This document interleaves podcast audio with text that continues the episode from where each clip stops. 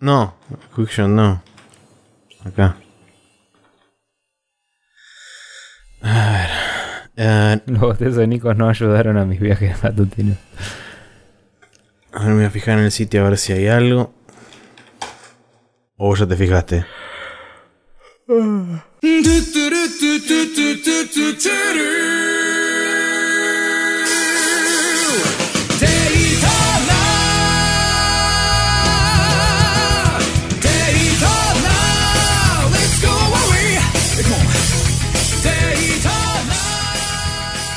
Buenas, buenas gente, ¿cómo les va? Bienvenidos una vez más a Spreadshot News Podcast, en esta ocasión el capítulo número 216.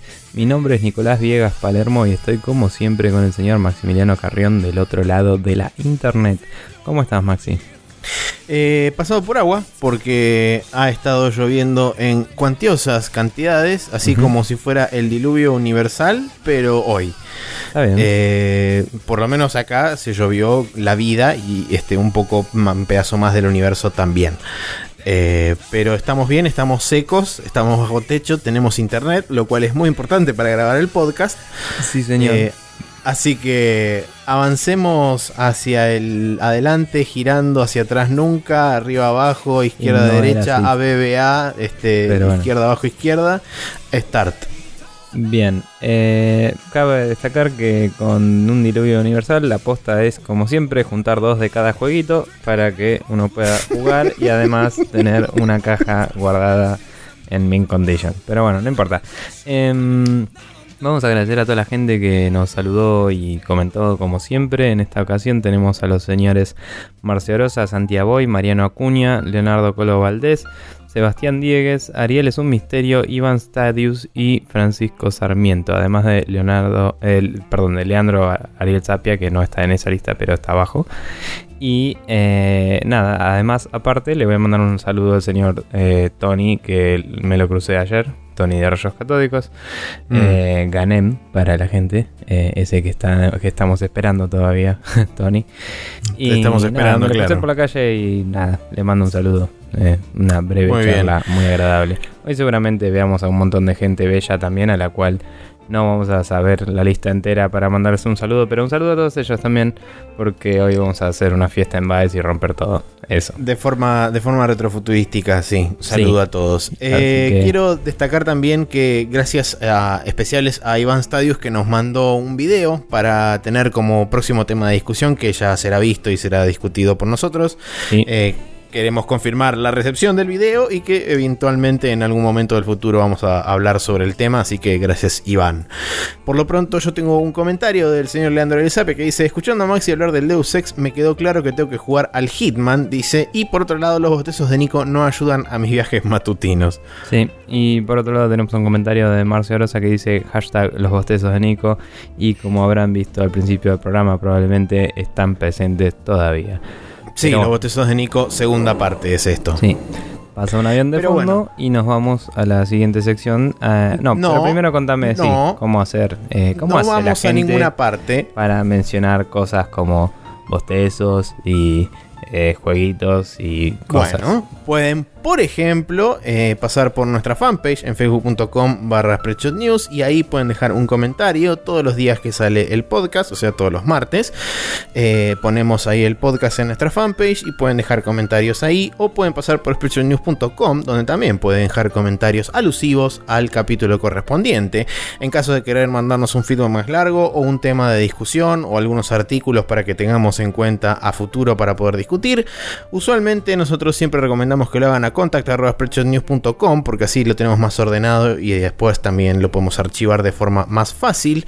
Eh, y por otro lado, para la gente que quiera comentar sobre las noticias que posteamos o algún comentario cortito al pie o alguna pregunta muy puntual, lo pueden hacer por arroba News en Twitter y nosotros les contestaremos eh, en consecuencia en 140 caracteres o menos. Bien, Eh, ahora sí, vamos a pasar a la siguiente sección y eh, en la cual hablaremos de jueguitos, que es de lo que va el programa, como decían. Así que vamos con eso.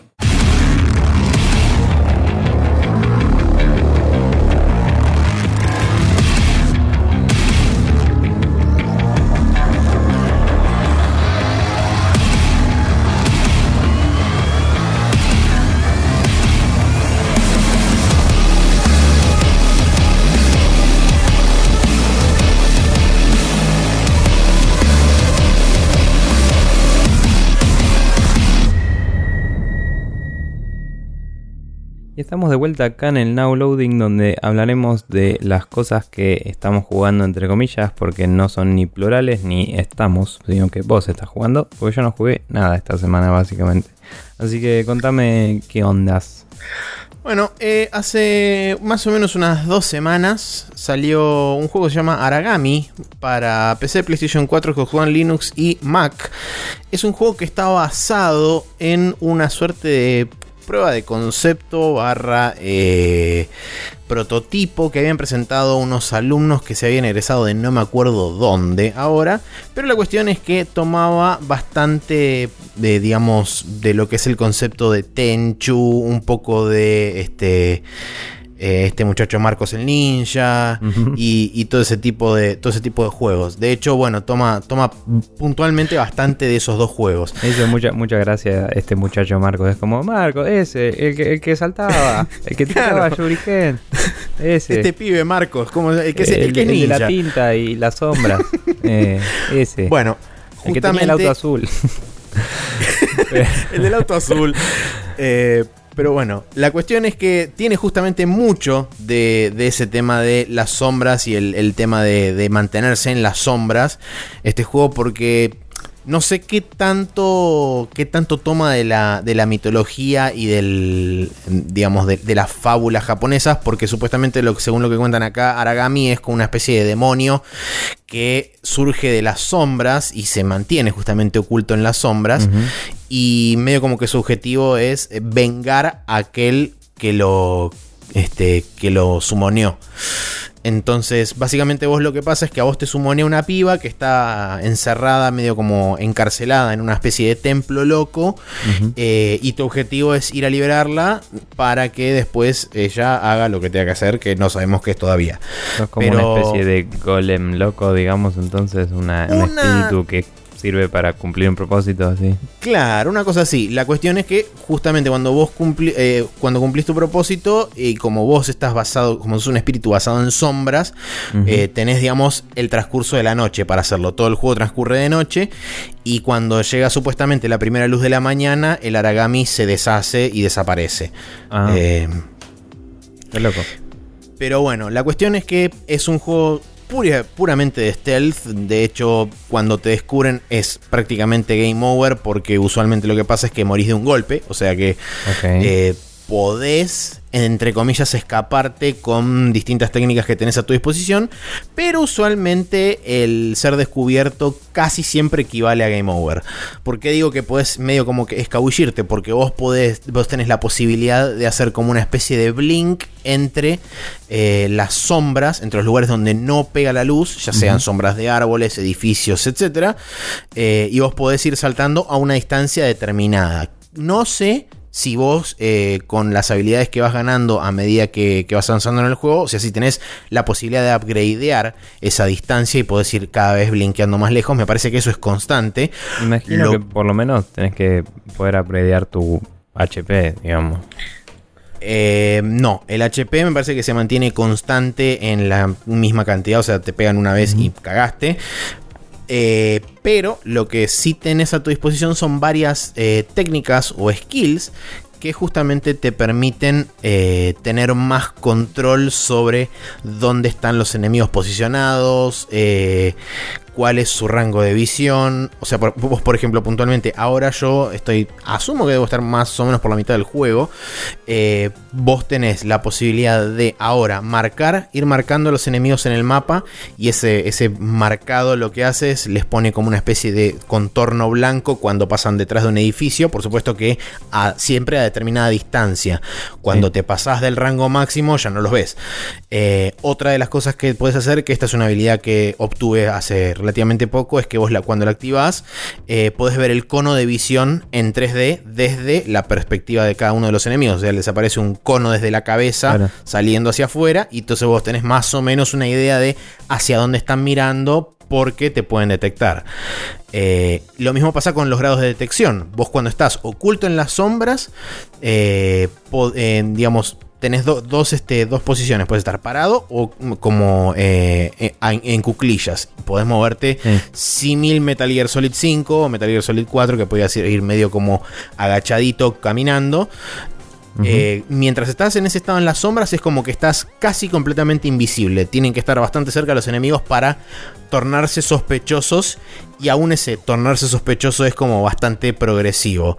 Eh, si estás parado en las sombras te detectan un poco más rápido y si estás en, a la luz de la luna, digamos, en, un lugar iluminado de noche, eh, es como que te detectan al toque. Eh, otra de las cosas que tenés, por ejemplo, las skills estas que te dije yo, como por ejemplo permitirte ver el cono de visión o algunas otras skills más adelante que eh, te permiten, por ejemplo, capturar enemigos con las sombras, tipo que, salen como una suerte de tentáculos locos así, lo agarran y se lo chupan y se lo llevan. Eh, cada una de esas tienen usos limitados, tienen creo que son tres usos por cada mapa. El tema es que en cada uno de esos mapas, que son como arenas, tenés templos en los cuales si vos te acercás y, digamos los activas, esos templos te rellenan el uso de las eh, te resetean el uso de las skills, o sea que los podés volver a usar las tres veces que, eh, que tenés digamos por defecto. Eh, ¿Solo los puedes usar una vez los templos o qué onda? Eh, sí, son una. Los puedes usar una única vez, pero hay varios templos por arena. Entonces, depende, por ejemplo, hay arenas que son más grandes y tienen dos o tres templos. Hay arenas que son un poco más chicas y tienen uno solo. Entonces, vos por ahí, si venís de un área anterior con eh, una sola, un, solo uso. Eh, que te, digamos que te sobra un solo uso, te conviene más utilizarlo y después resetearte las skills con el templo y no por ahí irlo a buscar directamente. Entonces tiene un poquitito de ese tema de estrategia. Sí, sí, es parecido a. Eh, digamos, me hace acordar a los, a los contenedores de arena de la arena del tiempo, de, de Sons of Time y todo eso, del Prince of Persia. Solo que ahí creo que vos rellenabas la daga en. O sea, como que en los lugares donde podías rellenar la daga, que no era tipo matando enemigos, eh, era como una especie de barra, no es que gastabas el lugar y, te recargaba uno o tres o lo que sea, sino que te rellenaba un cachito y bajabas un poquito y podías volver y recargar más más tarde en el mismo lugar. Claro. Em, no, acá es, acá es un único uso y te, resetea todos los, eh, todos los, usos de una. ¿Tenés algún tipo de parry o algo? O, o digamos, porque decías que un hit te mata. ¿Vos ¿Tenés una cierta competencia en el combate o tenés que sí o sí asesinar por la espalda para poder...? Eh, no, es, sí o sí asesinato por la espalda. Lo que sí podés hacer es, por ejemplo, una vez que a vos te detectan con este tema del teleport entre las sombras, lo que puedes hacer es ir escapándote entre las distintas sombras. Vale, lo agarrar desprevenido. Claro, y perder, y, digamos, perderles el rastro a los, a los chabones y que los chabones te empiecen, empiecen en el modo búsqueda y te empiezan a buscar. Lo que tiene de bueno, esto es que ya me pasó una vez, que se activó la alerta eh, y me logré escapar sin que me mataran.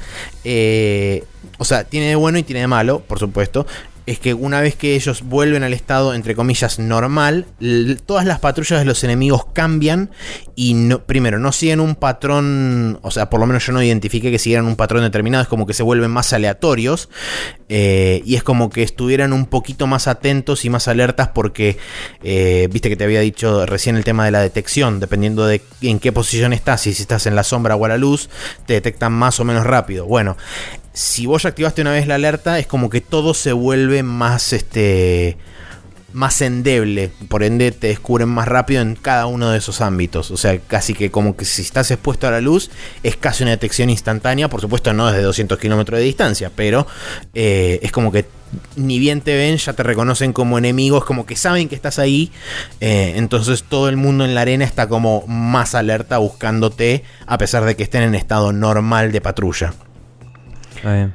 Em, bueno, y, dentro de todo, digamos, es sólido el juego, te parece que está bueno, la mecánica. Sí, el, gameplay está bueno. Lo que sí tiene, por ejemplo, es que se nota, por lo menos eh, yo a la hora de a la hora de jugar noto que tengo que hacer mucho uso de lo que es la prone position, o sea, ir medio como agachado. Eh, y por supuesto, en ese estado no puedes correr porque también en ese estado no haces ruido. Entonces, eh, por ende, podés eh, como escabullirte más fácil por detrás de los enemigos y todo eso. Pero digamos, en áreas que son bastante más grandes, como la última que me tocó recién ahora, que es un templo que tiene como varias, este, varias eh, galerías que van, digamos, saliendo desde el, desde el centro y se van alejando hacia distintos lugares donde vos tenés varios subobjetivos que tenés que cumplir hasta terminar esa arena. Eh, en varios momentos tener que ir caminando en cuclillas, en las sombras y tener que hacer todo un pasillo larguísimo y qué sé yo, es como eh, es como que el pacing se rompe un poquito en esas partes. Pero fuera de eso, realmente no, no tengo quejas. Los controles están, están muy bien.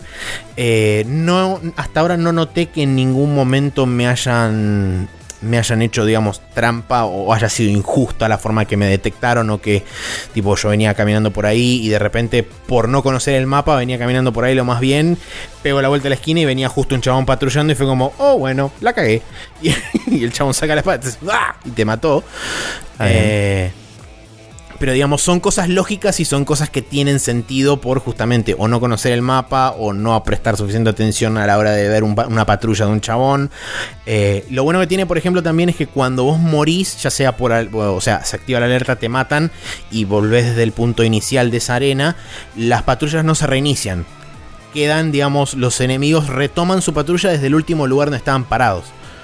Entonces, es como que la acción continúa en la arena, pero vos arrancás de vuelta desde el punto inicial, no es que se reinician todas las posiciones. Eso está bueno porque también tiene como una, un mini factor aleatorio que es dependiendo de si te moriste rápido o te moriste más lento, eh, los chabones pueden estar de vuelta en el inicio de la patrulla o pueden estar en algún lugar de la mitad, entonces no sabes cuál es el punto inicial exactamente de la, de la patrulla. De, ¿Respawnean los que hayas matado o no? No, los que... No, perdón, sí, los que matas sí, respawnean. Eh, eso sí se reinician y, arrancan desde el principio de su patrulla. Porque justamente en una, en una arena eh, hay un chabón parado de espalda y vos como que lo puedes saltear o lo puedes matar. Eso es lo que también tiene de bueno el juego. Si vos no matas a ningún chabón te da un bonus por no kill y si no, lo que tienes que hacer es limpiar toda la arena y te da un bonus por ser un asesino zarpado así, súper. Eh, pero bueno, la cuestión es que al chabón ese lo había matado la primera vez. Y cuando apareció la segunda vez, dije a ver si hace algo. Y el chabón, como que está parado así, adelante tuyo. Y de repente baja por una escalera hacia la izquierda y se va haciendo una patrulla. Entonces dije, bueno, evidentemente el chabón arranca acá la patrulla. Y cuando lo matas, arrancan siempre desde el lugar inicial. Pero en línea, en línea general está bueno. Eh, la verdad que no sé cuánto, cuánto tiene de longitud el juego. Creo que está a 15 dólares, si no me equivoco, en, Steam y en Go. Eh, pero bueno, la verdad que la estoy, lo estoy disfrutando bastante, lo estoy pasando bastante bien. Y, veremos a ver a dónde, a dónde me lleva el destino del, del ninja loco de la oscuridad y la muerte.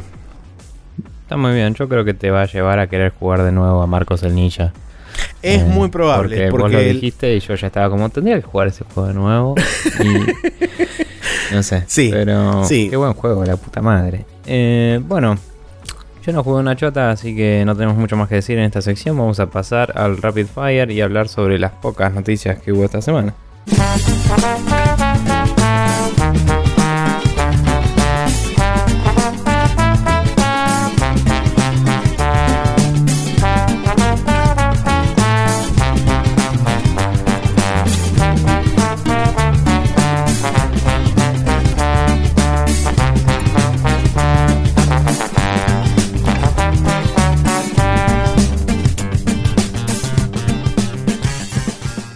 Acá en el Rapid Fire tenemos unas cuatro noticias, eh, de las cuales empezaremos con la primera, porque me parece pertinente y es lógico, sí.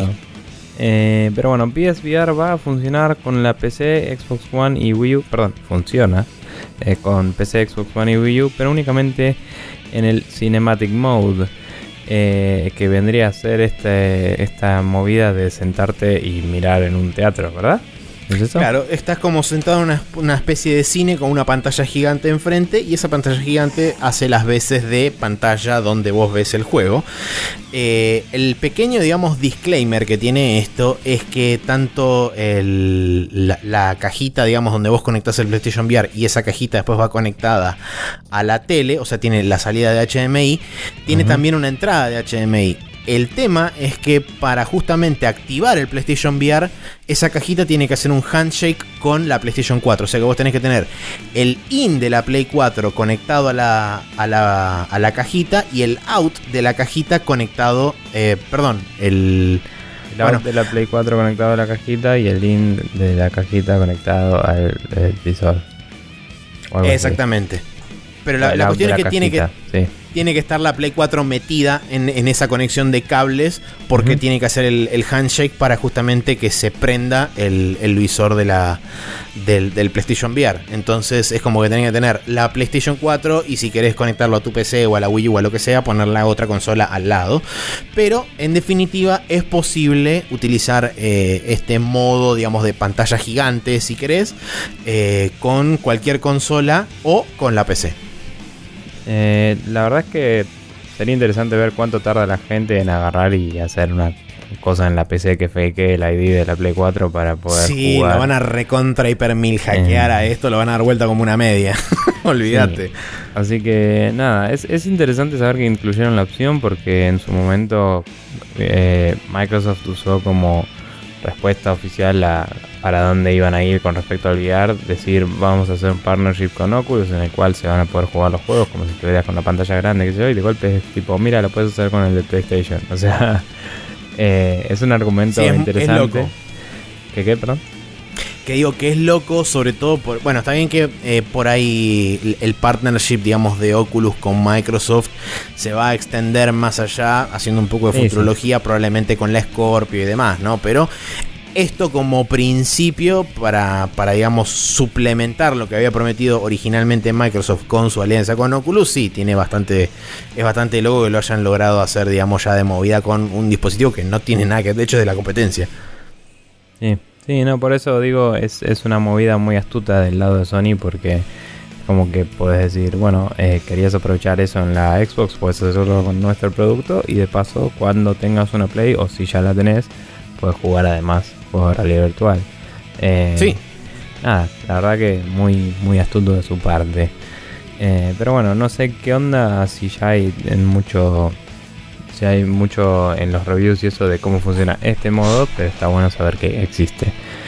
sí, eh, sí, totalmente. Continúa. La siguiente noticia es que el Cuphead, eh, el Cuphead, no, el Cuphead es retrasado hasta mediados de 2017 bajo la premisa de no comprometer su visión, según los desarrolladores. Eh, y bueno, justamente el juego que supuestamente tardó, iba a tardar 80 años en hacerse, va a tardar 81, según dijeron los mismos desarrolladores, porque ellos están diciendo que lo vienen desarrollando desde 1936, por justamente todo el tema de la estética y toda la pelota. Pero bueno, la cuestión es que eh, no sé si en algún momento hubo una fecha puntual de salida de este juego. Sé que está, digamos, medio como en la palestra desde hace un par de años. Eh, y es como que también un poco bastante mutó el juego desde la primera vez que lo mostraron hasta, digamos, la última vez que se vio públicamente, que si no me equivoco fue en la E3 de este año. No por ahí en, un trailer, nada de eso, sino que estuvo jugable, creo que hubo una versión jugable en la E3 de este año. Sí, eh, no sé bien, sé que ah, se sabía que antes iba a ser eh, solo un boss rush y después le agregaron cosas y el desarrollo siguió Sí, ahora creo que la cuestión es que va a ser una especie de balance un poco más este un poco más balanceado justamente entre eh, boss rush y secciones de plataformismo entre medio de esos bosses. Antes iba a ser un boss rush hecho y derecho, o sea, ibas a pasar de voz a voz. Y ahora parece que le metieron un poco más de plataformismo. Incluso hay partes que dicen, por lo menos yo lo que escuché, recuerdo haber escuchado, es que tiene algunas partes medio de bullet hell. O sea, que tiene como plataformismo así con cosas que te tiran y vos tenés que ir medio como saltando y haciendo piruetas locas y qué sé yo. Pero bueno, habrá que ver si, si cuando llega el 2017 tendremos finalmente este juego. Acá estaba leyendo justamente, eh, la primera vez que se lo mostró fue en la E3 de 2014, así que ya hace un tiempito que, sabemos de la existencia. En el Indie at Xbox, de, cuando estaba la Xbox One ahí, tipo Xbox One being friendly with indies y cosas. Exactamente. Eh, pero bueno. Em, por otro lado tenemos una nueva expansión de Final Fantasy XIV que sería la eh, la última ¿Qué, ¿Qué, cosa? Que es la cuarta. Está bien. Eh, sí, pero decía la última que va a ser soportada en la versión de PlayStation 3. Notaste acá. Sí. Em, nada, hay un, teaser trailer y se muestran cositas de PlayStation de, de, Final Fantasy XIV que no reconozco nada porque no lo juego, pero Sí, puntualmente, puntualmente eh, lo más interesante y lo más importante de, la nota es justamente el hecho de que a partir de Stormblood se va a deprecar la versión de PlayStation 3. O sea, una vez que salga Stormblood, la versión de PlayStation 3 va a dejar de andar. Eh, porque va a ser exclusiva de PlayStation 4 y de PC, por supuesto. Em, no sé si lo van a matar o si quiere decir que em, no va a haber nuevo contenido nomás. Porque creo que lo van a soportar un tiempo más. Acá la, última frase del artículo dice cuando se lance, o sea, se, va, se le va a dar soporte a la versión de PlayStation 3 hasta la salida de Stormblood. Una vez que sea lanzado, la versión de PlayStation 3 va a dejar de funcionar. Así, derecho viejo. Yay. Eh, entonces, ¿este es incluido o no? Para. No, eh, ah. justamente esta versión, este Stormblood es lo que marca el, final del soporte en la versión de PlayStation 3. había entendido mal y dije mal la noticia UP. Pero bueno, en el teaser se ve a un par de gente peleando en una estatua así pelotudamente gigante con una cinemática muy Square Enix, así vende humo con lindo pelo y boludeces. Em, y nada, supongo que para la gente que le interesa puede ser copado. Sí, lo copado también de esto es que inclusive te brindan una suerte de upgrade path, por lo que estuve leyendo acá. No sé qué tan claro sea, digamos, el tema del traspaso de una, de una plataforma a otra. Asumo yo que te harán una especie de migración de personaje o algo por el estilo. Eh, pero bueno, la cuestión es que eh, para la gente que quiera pasar de PlayStation 3 a PlayStation 4, además de comprarse una consola, eh, van a tener que hacer seguramente contactarse con Square Enix y decirle, che, yo tengo una PlayStation 3 ¿cómo hago? Capaz que simplemente le dan el precio más barato en el store porque ya lo tienen o alguna cosa así, porque lo tenés atado a tu cuenta de alguna forma. sí, sí. Pero bueno, nada, acá dice que la expansión va a subir del level cap de 60 a 70, va a tener nuevos jobs, un eh, nuevo sistema de skill system, básicamente, o una modificación al que ya tienen, mejor dicho. Eh, más inventario para la gente y eh, van a van a dice repensar algunas acciones que no eran efectivas. Que no sé qué quiere decir. Pero bueno. Eh, supongo que algunos skills estaban medio. Probablemente sí, retoquen el balance o alguna boludez de eso. Sí. Eh, pero bueno, nada, estaba bueno. Eh, a pesar de, de, precar la versión de Play 3, digamos, está bueno saber que si vos tenés una Play 4, van a poder empezar a sacarle más jugo a eso. ¿Qué sé yo? Sí, probablemente. También al, tener solamente dedicada Play 4 y PC, es como que eh, se va por ahí. No sé si estaban homogeneizados todos en un mismo servidor, todas las, digamos, lo que son las consolas más las PC, pero quizás. Creo que hay crossplay. No sé si entre las tres hoy en día o si entre Play 4 y PC y Play 3 aparte, pero. Ah. Creo que crossplay. Bueno, entonces. Entonces nada, aquí pues, quizás ya está todo el mundo jugando junto y no hace falta hacer nada raro. Pero bueno, eh, nos vamos, no nos vamos a ir al calendario todavía porque antes hay que hacer una parada para mirar hacia el cielo y ver estas nubes grises horribles que están acá afuera en la ventana. Y sin embargo, si uno achica los ojos y los achina un poquitito y mira con detalle, puede ver esa figura que desciende desde los cielos trayendo alegría y a veces tristeza, a veces sorpresa y a veces emoción desde los altos acantilados desde de allá muy lejos, eh, para niños, adolescentes, adultos viejos y, por qué no, bebés y nonatos e incluso gente que se murió ya también, ¿por qué no? Porque después hay vida también, quizás en algún momento después de la muerte o no. Eh, no estoy hablando de otra cosa ni más ni menos que de especulancia. No yo no sé pero trate como rumor. En esta en esta ocasión. Ya ni tratar.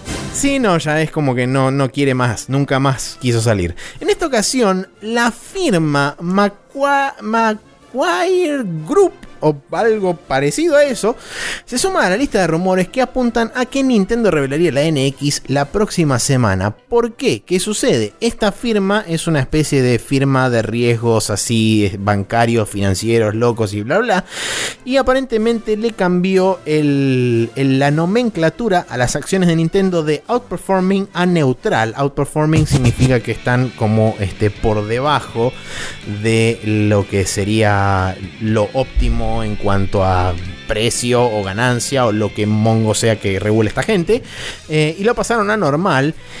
Y esto lo que hizo fue empujar aún más la especulación. Y puntualmente hay una, hay una cita que, digamos, del informe de esta gente que dice eh, el el reveal de la consola sería la semana que viene. O sea, esta semana que está transcurriendo ahora, para ustedes que lo están escuchando en vivo el día martes, o en algún momento de esta semana del día de octubre que fue el lunes y el día de octubre que va a ser el viernes. Em, pero bueno, la cuestión es que otra, otra persona, otra, otro grupo más que se suma a la lista interminable de rumores de en qué momento se va a anunciar la NX. Dicho sea de paso, también eh, creo que justamente esta semana o la semana que viene arranca el Paris Games Week. Eh, así que también es como que está metido eso. Probablemente no tenga nada que ver Nintendo ahí porque Nintendo no suele aparecer en Europa. Eh, a pesar de que dentro de toda Europa es un mercado bastante fuerte para ellos, pero por alguna razón nunca aparecen en ninguna exposición de Europa en capacidad por lo menos oficial. Eh, eh, así a veces estuvo en la Gamescom, me parece, con puestos, pero no con, anuncios.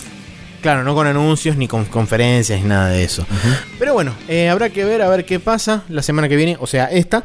veremos si era verdad lo que dice esta gente del grupo ese que dije antes que no voy a decir de vuelta porque es imposible de pronunciar.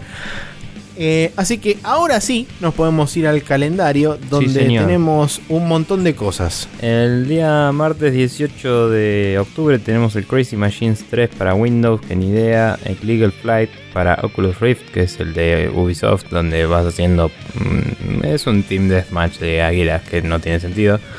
Eh, pero se ve más o menos lindo, ponele. Em, y lo mejor era cuando veías el stream de Ubisoft todos moviendo el cuello así como pelotudos. uno al lado del otro quedaban súper ridículos. Era buenísimo. Sí, mal. Eh, después el Exist Archive The Other Side of the Sky, que tampoco tengo idea qué es, para PlayStation 4 y PlayStation Vita. Tiene sentido. El Mordheim eh, City of the Damned, que supongo que es una expansión del Mordheim, que es un juego eh, basado en. si ese que recuerdo, creo que es un co-op de mm, Warhammer. Eh, Warhammer Fantasy que había como unos eh, Morlocks y no sé, creo que es ese, no estoy seguro. Puede ser. Eh, que tendría que ser como una especie de Left 4 Dead medieval Warhammeroso, si es el que pienso que es, para PlayStation 4 y Xbox One. Em, Super Dimension Neptune vs Sega Hard Girls para PlayStation Vita. Que, sí, un JRPG también. Sí, pero bueno, supongo que es un JRPG cruza de franquicias o algo.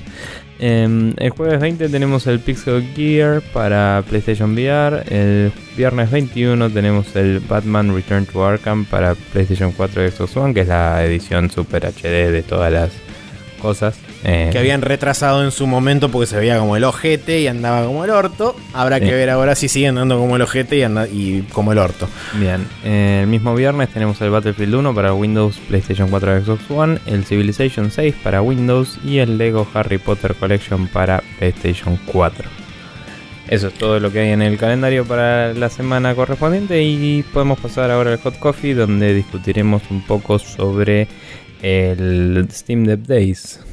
Y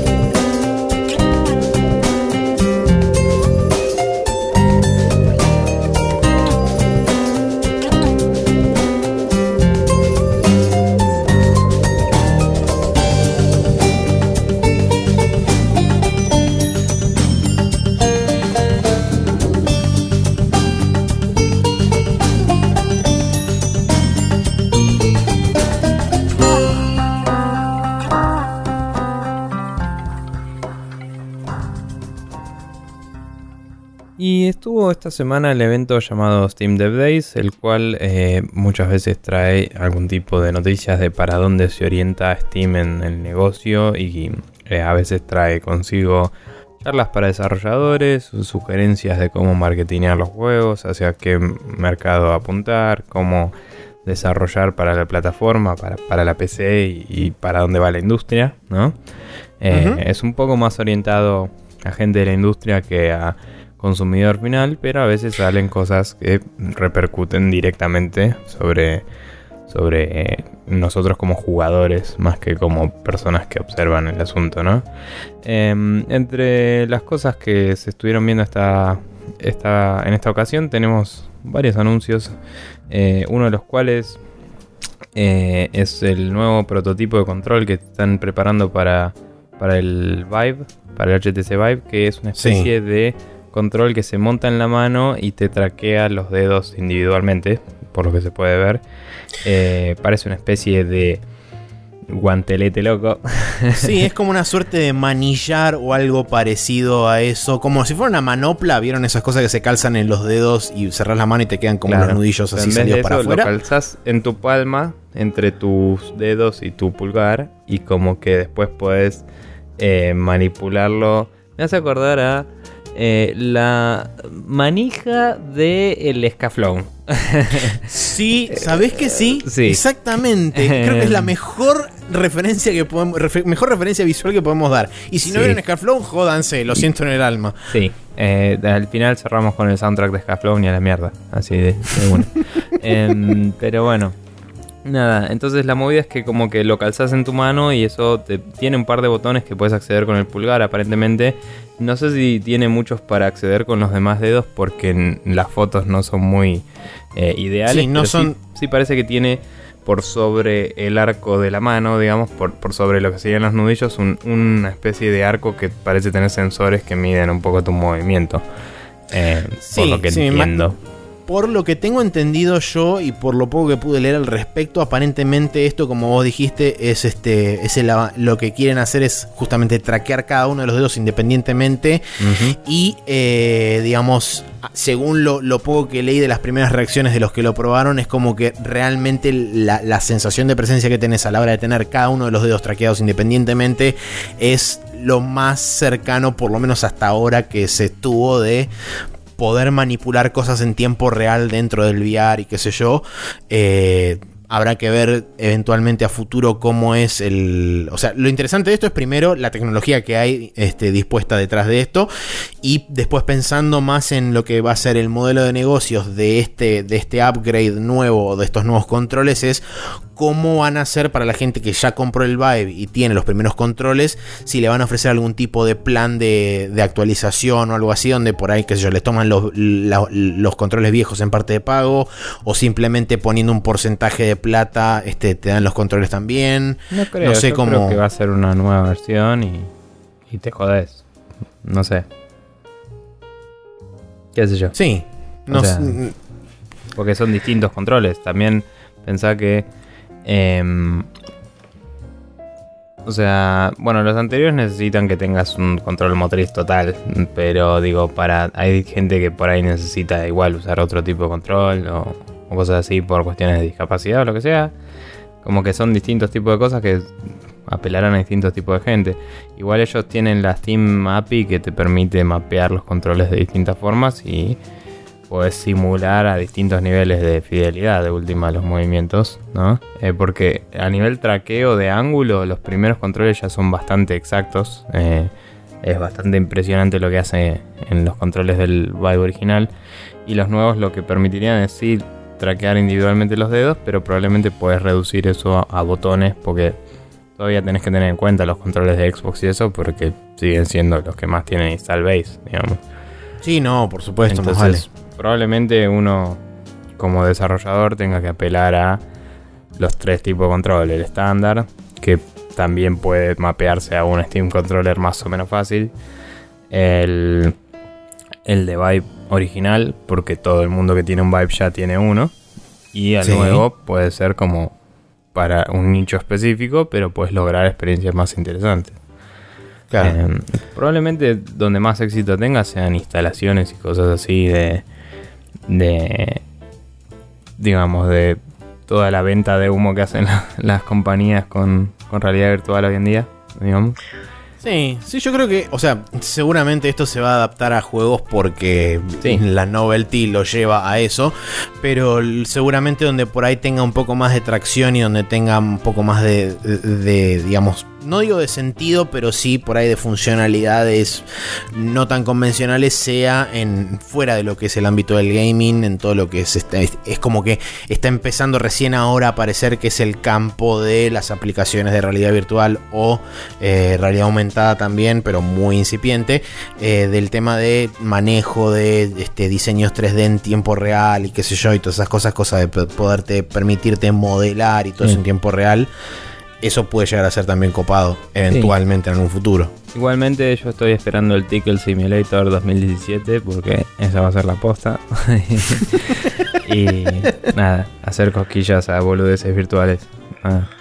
Eh, no, pero bueno, seguro que va a haber un montón de pelotudeces desde, eh, desde una versión súper realista de el Surgeon Simulator que va a ser un cago de risa hasta no sé, eh, jugar un juego de manejo con un volante y que mientras puedas, no sé, tocar controles que no veas y cosas así. Sí, prender el aire acondicionado, cambiar la radio. Lo que venga, no sé. eh, Tocar hacer bocina. Señas, hacer señas en un juego de shooter, capaz. Tipo, eh, también. SWAT, así, hacer boludeces. Puede ser muy interesante. Así que, nada, eh, banco la idea y aguante la innovación. Lo que no Em, sé es si, que bueno, acá no lo muestran, este, no muestran nada específico salvo los controles puntualmente, pero no sé si funcionará con el mismo dispositivo, supongo que sí, con el mismo dispositivo de Lighthouse, o necesitará algún tipo de sensor extra o medidor extra o lo que sea. Eh, esos detalles no los tenemos porque recién son prototipos bastante, por lo que se ve acá, bastante...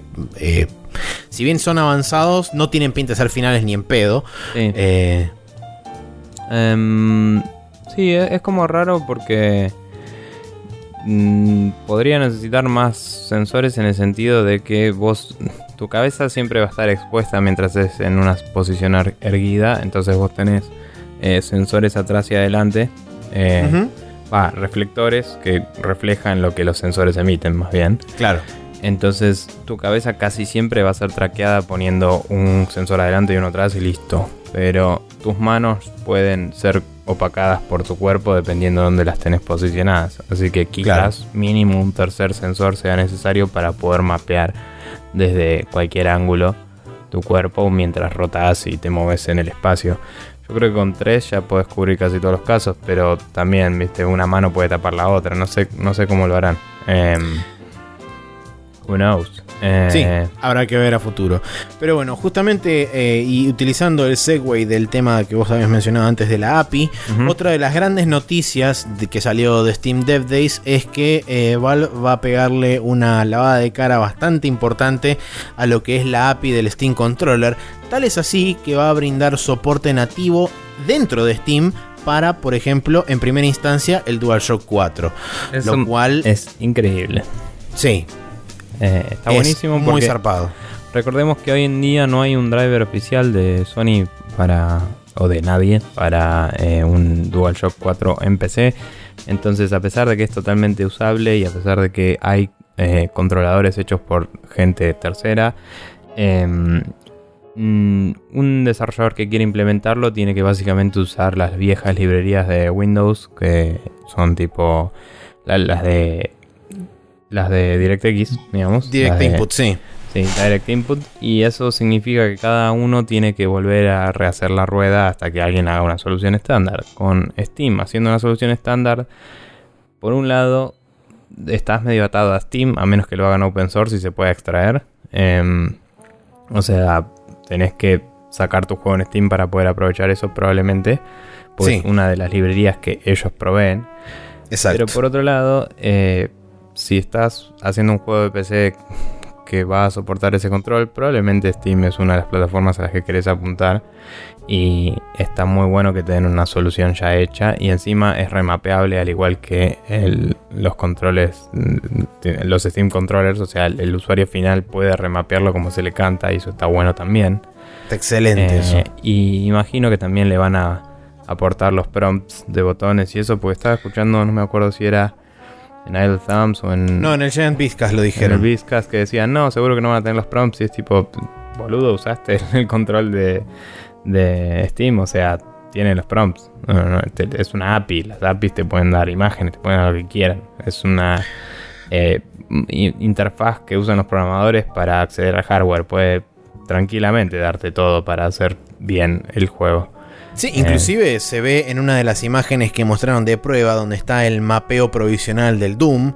Todos los Mm. prompts y todos los, este, todo lo que son lo- lo- los iconos de análogos, inclusive el touchpad y todo eso, todo es propio del control de PlayStation 4. Mm. Así que seguramente ya o lo deben tener cargado dentro de la misma API o este, Puede ser quizás... que el Doom lo tenga porque salió para Play 4 igual. No lo Claro, sé. por eso digo. Pero Quizás sea un tema de que ya lo tiene de soporte el mismo juego y lo único que hace la, la API es pulear esas imágenes y te las muestra en pantalla y chau. Sí, pero digamos, es posible. eh, ya hay gente que lo hizo de cero, como decía. Si vos jugás hoy al, al Towerfall, eh, Sí. pones un control de cualquier tipo y tiene los prompts que corresponden y anda perfecto. Ese es un juego que está El- bien programado. Si el jugás Samurai Gun hoy- también, ¿no? ¿Qué? El Samurai Gun creo que también. Bueno, iba a dar el Samurai Gun como ejemplo de cómo no se hace, porque el Samurai Gun Ah. te funciona, pero anda medio para el culo. No sé si alguna vez Ok, partió el chabón, eh, pero básicamente si uno tenía un control de un tipo y otro de otro tipo, era una patada en la pija coordinarlo. Pero creo que ya lo debe haber arreglado porque era un bug, básicamente. Creo, si no me equivoco, que el Witcher 3 tiene el soporte también para este para prompts de PlayStation 4 o de Xbox One que se lo agregaron después del lanzamiento un tiempo pasado largo. Creo que fue inclusive con la segunda expansión que se lo agregaron. Sí, cuando yo me puse a jugar al, al Witcher 3 teniendo el DualShock conectado a la PC, ya andaba con el DualShock, pero todavía tenía prompts de Xbox One. Creo que después lo parchearon. El Metal Gear Solid 5 también fue parcheado para soportarlo oficialmente, a pesar de que antes andaba como de Xbox, de golpe lo parchearon y anda con el de con el de PlayStation em, como control de PlayStation. Lo único malo es que remapearon algunas cosas que yo ya me había acostumbrado a cómo se usaban en un control estándar Claro. y era medio en vole. Pero bueno, Em, nada, la verdad es que, como decíamos, está bueno que den soporte oficial y que, y que si, si esto llega a ser open source, probablemente se pueda ser aprovechado afuera de Steam. Y si no, al menos Steam es donde la mayoría tiene sus juegos, así que es un buen lugar para, para tener ese soporte. Sí, totalmente. Bien. Otro de los puntos importantes que marcó la Steam Dev Days es que eh, hicieron una especie de, con- de alianza o una suerte de coalición con Samsung. Y próximamente todas las Smart TVs que salgan de Samsung van a tener el Steam Link integrado dentro de su dentro de su sistema operativo y vas a poder streamear directamente sin necesidad de tener el aparatito a tu tele y vos desde, desde la tele vas a poder teóricamente jugar eh, las cosas que están por supuesto renderizándose en, tu PC. Bien, eso la verdad que es bastante interesante y copado. Eh, Samsung es una marca muy grande en lo que es televisores hoy en día. Eh, diría que el mercado está bastante dominado por Samsung. Sí. Eh, quizás mm, baje un poco ahora que todos sus celulares explotan, pero eh, considerando que las televisiones no tienen baterías y no son tan explosivas como los celulares, puede que continúe siendo uno de los principales y está bueno saber que em, el gaming está manteniendo una posición tan importante en el mercado que es relevante para ellos hacer eso y, y como que da una nueva exposición a la idea de el PC gaming haciéndose más alcanzable a la gente normal, ¿no? O sea, la gente normal sigue teniendo consolas, sigue queriendo jugar en su living. Cuando ya tenés una tele que ya te permite jugar desde tu PC streameando, aunque no sea una situación súper ideal para muchos de nosotros que somos re tipo velocidad de respuesta y toda la bola, eh, está bueno saber que eso le acerca un poco a esa gente la idea de, che, capaz me hago una PC, la dejo en un lugar donde no joda y la streameo acá y juego. Eh, no sé, me parece bastante copado. Sí, totalmente. Pero bueno. Eh, y después, bueno, un- una, digamos, par de curiosidades que también salieron de justamente una suerte de mini resumen que hicieron el- en Gamasutra basado en varios tweets de desarrolladores que estaban justamente ahí en el evento. Eh, primero, muy loco esto que dicen sobre que si bien la cantidad de juegos eh, dentro de Steam que se van lanzando es como que va aumentando exponencialmente, la cantidad de jugadores que se agregan diariamente a Steam también son un montón. Y lo curioso de este caso es que la gran mayoría de, esa cantidad de jugadores que se van agregando día a día no hablan en inglés. O sea que, y después de una, de las últimas cosas que te muestran es que el, lo que es el crecimiento regional de Steam está realmente explotando en Asia. Todo lo que es Asia está creciendo muchísimo. O sea que están teniendo un mercado muy, muy, muy expansivo en Asia. Por ende quiere decir que seguramente China, Japón, Corea, todos esos lugares están eh, creciendo mucho a la hora de empezar a consumir software de PC a través de Steam puntualmente. Entonces eso me parece que eh, es como una llamada de atención también a los desarrolladores el hecho de, bueno, vamos a tener que empezar a localizar los juegos en chino y en japonés porque eh, evidentemente con el inglés no, no, va a alcanzar. Y otra de las cosas que me pareció curioso también es cuando hicieron, eh, cuando remarcaron que ellos tenían más de mil usuarios de VR nuevos por día. Y si bien eso suena como re zarpado y re loco, si vos haces la cuenta, son en un año son 365 mil personas nada más. Y son 365 mil vibes que se vendieron. No es una enorme cantidad de headsets tampoco. Eh, no. A ver, dijo VR, no necesariamente son vibes, pueden ser Oculus.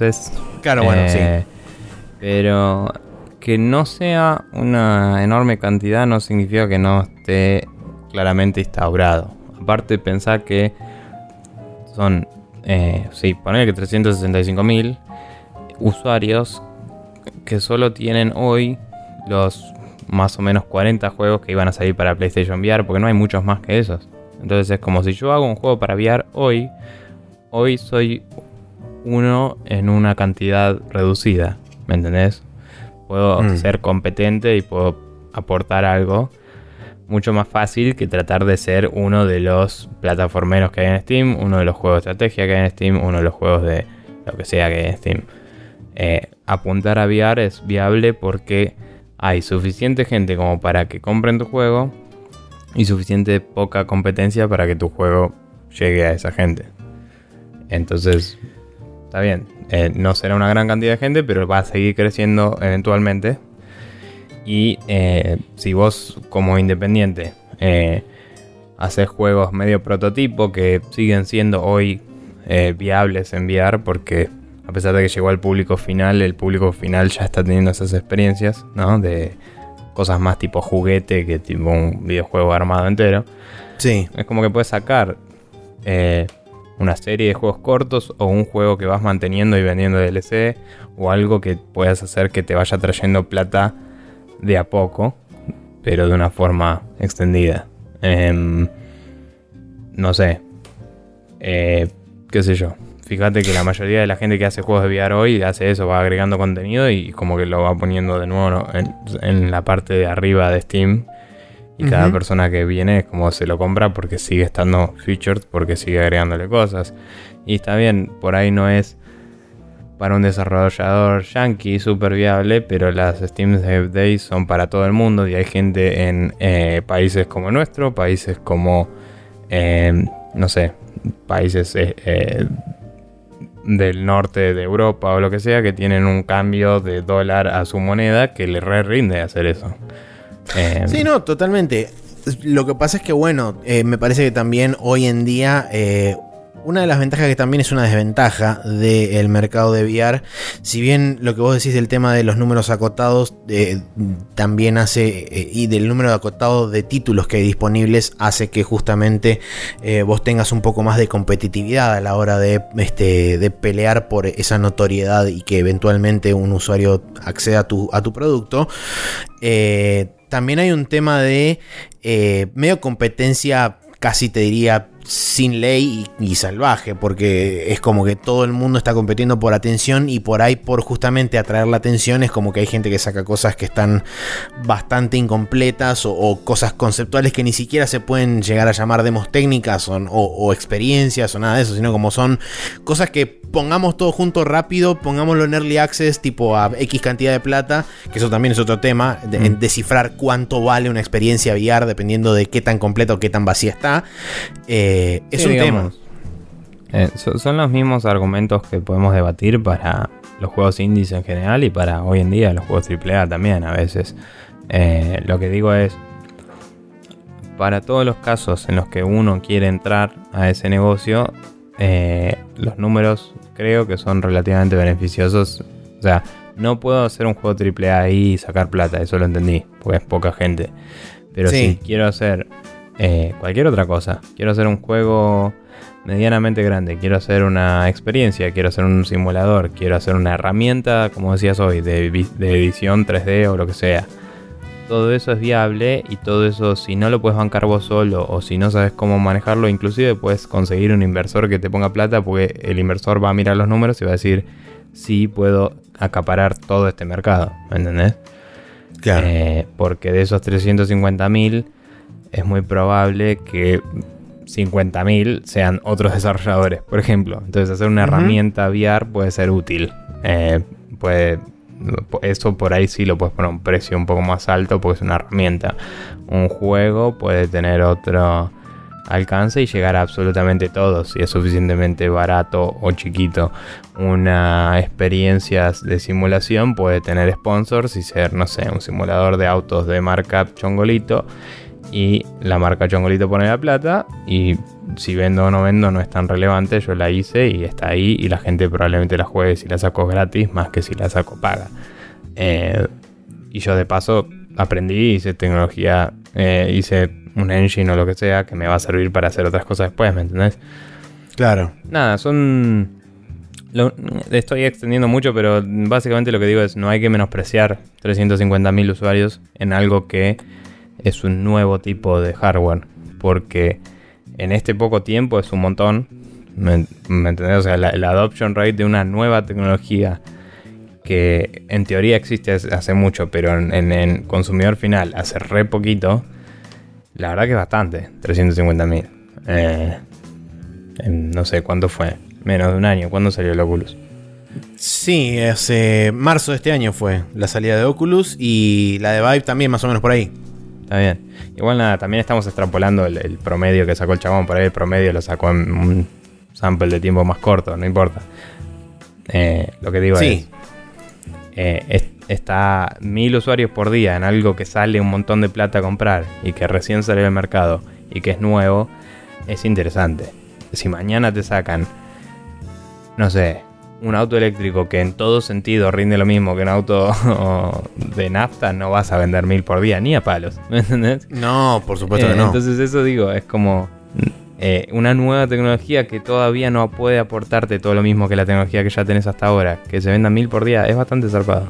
Y eh, significa que mínimo un futuro tiene. Hay que ver qué tan bueno es.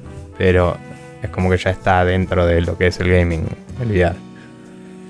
Sí, te pasé por, ah, por el coso acá de, de coso de Hangouts de- Ujú. de- del video. Te pasé dos imágenes para ver el un poquito más de cerca el, el Steam Controller. Va, el Steam Controller no, el, el, el nuevo prototipo del- de las cositas de, de Vive. Ajá. Estoy tratando de verlo. Acá está el chat. No se abre. Abrite chat. ¿Dónde estás? Bueno, no importa. Bueno. Eh, pero tienen como una especie de, de control en la parte de la palma de la mano donde tenés como una especie de botón que seguramente es medio como haptic y, y tienen, no sé si son más sensores o como posiciones de botones o algo así, pero es, es raro. Es, es raro porque también tiene como un grip donde lo puedes agarrar, así que claramente debe reconocer, como mínimo de tener un botón de presión para reconocer el agarre de algo. Sí. Eh, pero nada, es interesante. De última te los paso por, por el chat común. A ver si te tengo por acá. Que, Sí. oh Dios, perdí todo. Este está escribiendo.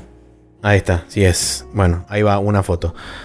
A ver qué. Eh, y la otra es ah, esta. ¿Viste? Es re loco. Sí. Sí, sí.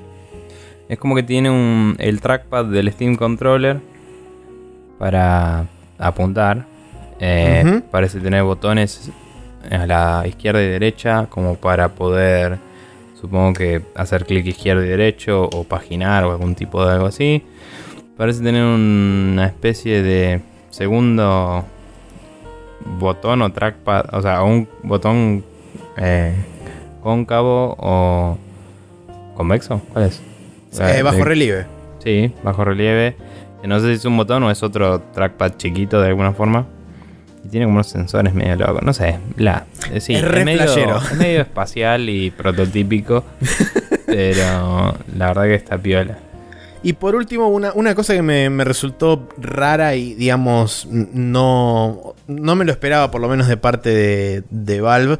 Que bueno, también hay que ver si, si es posta o no. Pero el, mismo chabón de Steam, de Steam Spy, eh, Dimitri no sé cuánto, que es justamente el creador, eh, tuiteó una supuesta cita que dice: Research your future partners, look up their games on Steam Spy. Básicamente quiere decir: este, hagan, eh, hagan la tarea y busquen a sus futuros eh, asociados a través de, de sus juegos en Steam Spy, como medio como dándole un poco la derecha y diciendo, bueno, ok, podemos tomarlo como una herramienta mínimamente... eh, no digo efectiva, tampoco digo certera, pero digo como una herramienta mínimamente un poco más oficial de lo que estaba hasta ahora, que era como, sí, tómenlo con super pinzas a Steam Spy porque no se sabe qué tan ciertos son los números que saca el chabón así medio de la galera y demás. Así Sí. que bueno, el hecho de que en el mismo Steam Dev Days hayan reconocido por lo menos que existe Steam Spy y que la gente vaya a buscar los juegos ahí para ver este, cuál es el volumen de ventas, la cantidad de usuarios que tiene cada uno de los juegos y tiene, digamos, tiene estadísticas como mínimo interesantes, es, eh, es curioso. Sí, sí, la verdad que sí.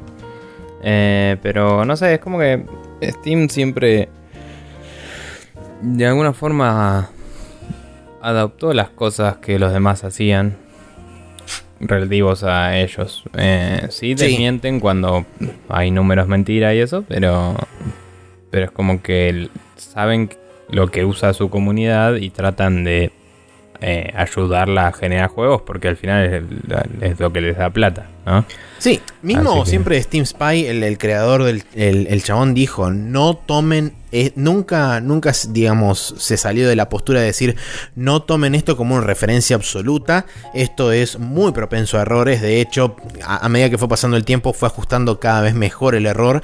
Y ahora por lo que se sabe eh, es bastante preciso inclusive en el margen de error que te da, porque te da la cantidad, por ejemplo, la cantidad de, de, de usuarios que tienen un determinado juego y al lado te pone más menos una determinada cantidad de copias que es sumamente variable y depende muchísimo del tipo de juego que estás hablando. Hay juegos que por ahí tienen más o menos 5000 unidades, hay otros juegos que tienen más o menos 200, o sea, es como que el, chabón dentro de todo me parece que está, está encontrando progresivamente un balance que bueno, sin tener las herramientas exactas y precisas que puede llegar a tener Steam dentro de sí mismo con todas las métricas y las boludeces que puede llegar a tener, eh, es como que dentro de todo es, una, es algo bastante acertado. Sí. Sí, eh, nada, no, no tengo mucho más que, que aportar. Sí, no, nada, eso. Pero bueno, eh, esto fue Steam Dev Days. De que Y espero que veremos. les haya gustado. Claro.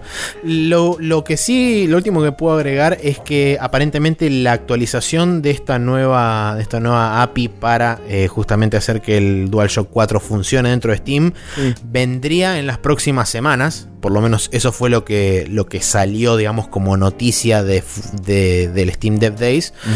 Va a venir también con un update justamente del cliente de Steam, aparentemente. Pero habrá que ver este, en qué momento llega. Sí, probablemente si uno está anotado a la beta llegue un poco antes, un par de semanas mínimo. eh, pero, pero bueno, eh, que esté pronto va a estar bueno, que esté cuando esté, no sé, que, que esté bien hecho es lo importante. Pero bueno, vamos a cerrar acá esta sección y pasar a la última que como siempre es el Special Move, donde les diremos las recomendaciones que tenemos para ustedes el día de la fecha.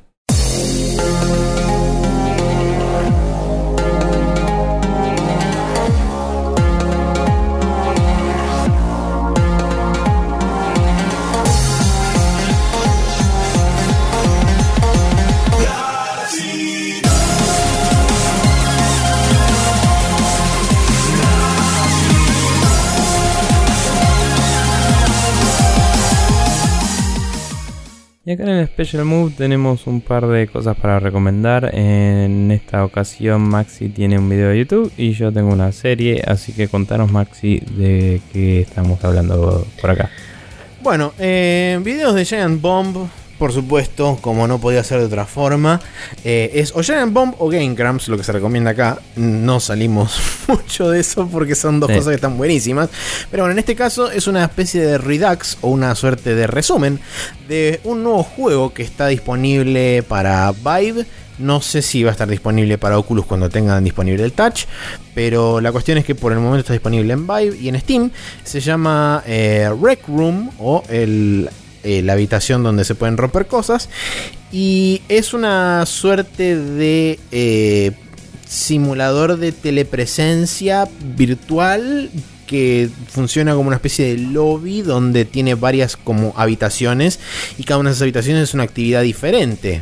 Unos eh, cuando inicia el juego se teletransporta a ese lobby central o ese hub central donde está todo el resto de la gente, es una experiencia multiplayer y eh, después de ahí uno puede armar grupos y con esos distintos grupos uno puede ir a distintas actividades, ya sean paintball, dardos eh, y, distintas actividades del estilo. La verdad no sé cuántas hay porque en el resumen se ven dos, dardos y eh, paintball.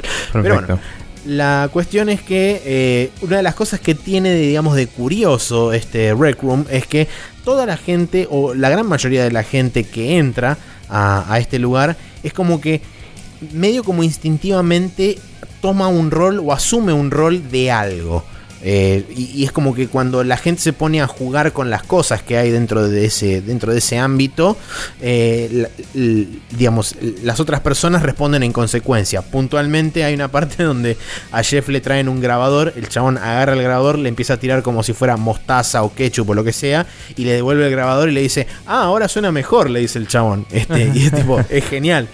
Em, o sea, ocurren ese tipo de interacciones y es como una suerte de juego libre, si querés, entre comillas, muy grande eh, y como experiencia emergente. Y bueno, es súper divertido, véanlo porque es genial, te vas a cagar de la risa por las boludeces que pasan. Eh, y hay un momento que es increíble, que es el momento high five, así que vean, véanlo y acuérdense del high five. Nada más les voy a decir. Perfecto. Eh, yo por mi parte tengo una recomendación bastante rayo catódica para hacer porque mm, ahora que salió en Netflix me puse a ver Rick and Morty y... sí, y me la vi toda en básicamente un día porque así funciona mi vida. Em, y nada, la verdad que es una serie de, de la puta madre, está buenísima.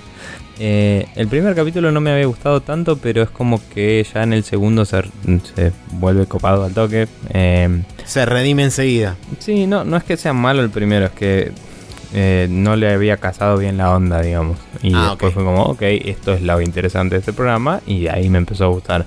los personajes son un nene que se llama Morty y el abuelo que se llama Rick y después están eh, el resto de la familia que son el padre que es medio pelotudísimo, la madre que es la hija del abuelo y le deja hacer de todo porque el chabón la había abandonado y volvió, entonces no quiere que la vuelva a dejar, entonces deja que haga cualquier cosa el abuelo. Y la hermana del pibito que es medio adolescente estereotípica. Eh, pero está bueno porque todos los personajes tienen un par de dimensiones más que esas, medio escondidas, digamos. Y, en algunas aventuras son solo Rick y Morty y en otras va toda la familia y se va toda la recontragarcha y, y como que nada, siempre es medio culpa del abuelo, medio culpa de que el abuelo les dicen que no hagan algo y lo hacen o cosas así. Por ejemplo, hay un capítulo que el abuelo está haciendo algo, eh, el, el nuero, digamos, el chabón, el, el papá de, de Morty le dice eh, que necesita ayuda con una boludez y le dice, no tengo tiempo para eso. Y dice, ay, dale, vivís en mi casa, en todo esto, no sé qué. Y le dice, bueno, toma, y le da una caja. Le dice, aprieta ese botón y cuando lo apretes te va a aparecer un, un personaje y ese personaje le pedís algo y te ayuda y desaparece. es como una especie de criatura eh, medio interdimensional loca que sirve para servirte y después se va de la existencia. y que se llamaba eh, Mr. ¿Cómo era? Eh, dame un segundito, que lo tengo que buscar porque es increíble. Eh, siempre se presenta y es tipo, ah, Mr. Beer, no me acuerdo el nombre, y dice, hello, y tipo, y te ayuda, y es como red cheery así y todo, y es como que le dice, pero no le pida nada muy complejo. Entonces la mujer le pide eh, ser una mujer completa, la, hija pide eh, ser popular en el colegio, y el chabón mm. dice, bueno, a ver, están haciéndolo todo mal, vamos a pedir algo simple.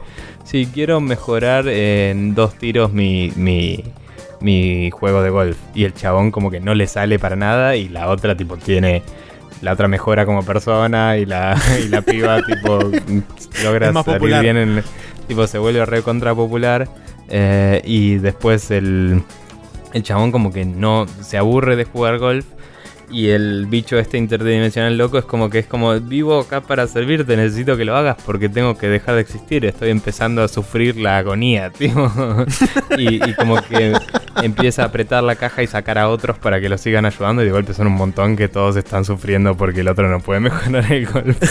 y esto es así, y mientras tipo Rick y Morty están dando vueltas por el, el universo así porque tienen como portales interdimensionales y cosas locas. Pero nada, es muy muy bueno. Ese es uno de los capítulos, hay un montón de cosas muy distintas. Muy Futurama en algunas cosas, esos chistes que pasan medio de fondo y vuelven, ¿viste? Y, y es como que la serie, en vez de hacerlos esperar muchos capítulos, a veces es como que vos ves algo que decís, ok, qué raro que lo solucionaron así, pero es como cierra, es medio Deus Ex Machina, ¿viste? Y mm. después en el siguiente capítulo pasa algo re loco y, y como que figura eso que los salvó el culo en el capítulo anterior, de nuevo, mm. de otra forma. Eh, tipo, en un capítulo la, la piba, la hermana de Morty, eh, estaba como en una duda existencial y Morty le señala por la ventana y había tipo una, una cosa, no quiero spoilear, pero algo que tenía que ver con el final del capítulo anterior que fue re heavy.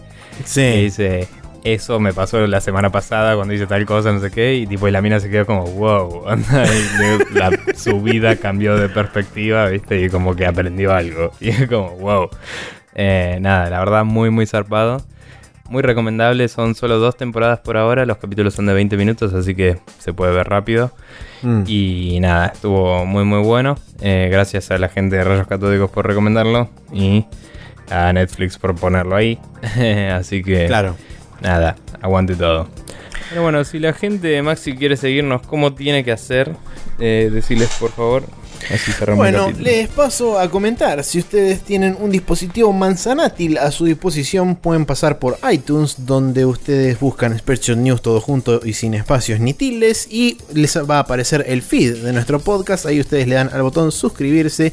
Y si se recontracopan con la buena onda, también nos pueden dejar una review con estrellitas y ponen la cantidad que a ustedes les parezca correcta de estrellitas que nos merecemos. Eso nos va a ayudar a nosotros eventualmente a conseguir quizás más público a través de iTunes y nos beneficiaremos todos porque seremos así más eh, y mejores seres humanos eventualmente en el futuro. Si no, pueden pasar por expressionnews.com barra podcast, copiar esa dirección que es nuestro feed oficial y pegarlo en cualquier reproductor de este RCS o eh, Podcast Addict, por ejemplo, en cualquier dispositivo no manzanátil. La tercera opción que es iBox en ibcortaoox.com, también ahí buscando Spreadshot News todo junto y sin espacios, van a poder acceder al feed de nuestro programa. En lo que respecta a Videomagia, esta semana en youtube.com barra News TV, que es nuestro, nuestro canal oficial de YouTube, tenemos el día lunes la parte número 20 del Yoshi's Woolly World. Yo pensaba que terminaba, pero todavía no termina. Se llama así. Eh, y no hay nada más por el momento. No, tengo que seguir jugando jueguitos, pero eh, la vida. Creo que yo me recontra colgué zarpado y nunca posteé, nunca edité el First Blood del Headlander, así que probablemente eso ocurra esta semana también, porque me tengo que fijar y revisar a ver si lo tengo o lo borré a la mierda pensando que lo había editado y no lo edité. Eh, creo que lo tengo todavía, pero vamos, vamos a tener que chequear eso. Así que bien. ah, por último, para la gente que quiera comprar juegos que estén por debajo de los 20 dólares, pueden seguir a la, regla de Guybrush en arroba Rule, donde cada tanto recomendamos justamente eh, la regla del valeroso pirata y les hacemos llegar todas las ofertas que hay en el mundo de la PC. Bien. Eh, cabe destacar que busqué y se llamaba Mr. Mystics, el, el personaje este. Y siempre Ahí salía y decía, ah, Mr. Mystics, look at me. Y era como re gracioso y pelotudo. Y, y es como un capítulo muy, muy raro. Eh, y también me acordé de otro capítulo que de hecho hicieron dos, porque el primero tuvo mu- mucho éxito, entonces en la segunda temporada hicieron otro, que es un capítulo en el que pone, en, la gente está viendo tele en la familia y es un embole y el abuelo dice, ah, esa tele es una mierda, vamos a hacer algo mejor. Y le conecta un- una especie de cristal interdimensional y empiezan a ver televisión de todo el multiverso.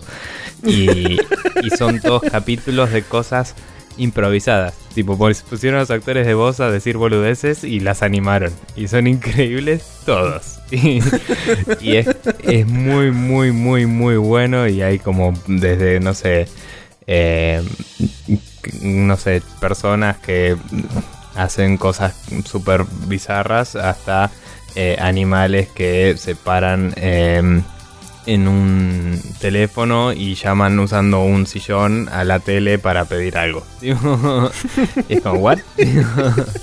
no sé, eh, muy, muy, muy extraño. La, la nada misma, está bien. No, es muy bueno, boludo. Vos deberías verlo. eh, y nada, cualquier persona que le haya gustado la parte bizarra de Futurama es eso por mil más puteadas. Y es muy, muy divertido. Así que Ok, perfecto. nada, está muy bueno. Eh, pero bueno, nada, em, no hay mucho más que decir por el capítulo de hoy, así que vamos a cerrar acá, que después hay que hacer cosas y después hay que salir de joda. Así que, Sachi Life, eh, buena suerte gente y nos veremos la semana que viene. Así es, nos veremos la semana que viene en otro episodio de Expresión News Podcast. Espero que les haya eh, alegrado la tarde, la mañana, la madrugada o cualquier este, otro día de la semana, ¿no? Porque no necesariamente tiene que ser el martes que uno puede escuchar esto, sino que también lo puede escuchar en cualquier momento del día o de la semana o quizás del mes, porque no necesariamente se puede escuchar el- en el mes que sale. Esto puede derivar a que se escuche en el futuro o en el pasado del futuro. ¿A qué me refiero con esto? A que uno cuando avanza en el tiempo también retrocede porque cuando comienza la rueda cíclica de nuevo llega a enero, entonces uno lo estaría escuchando en el pasado, pero en realidad es el futuro. No importa. Eh, nos veremos la semana que viene.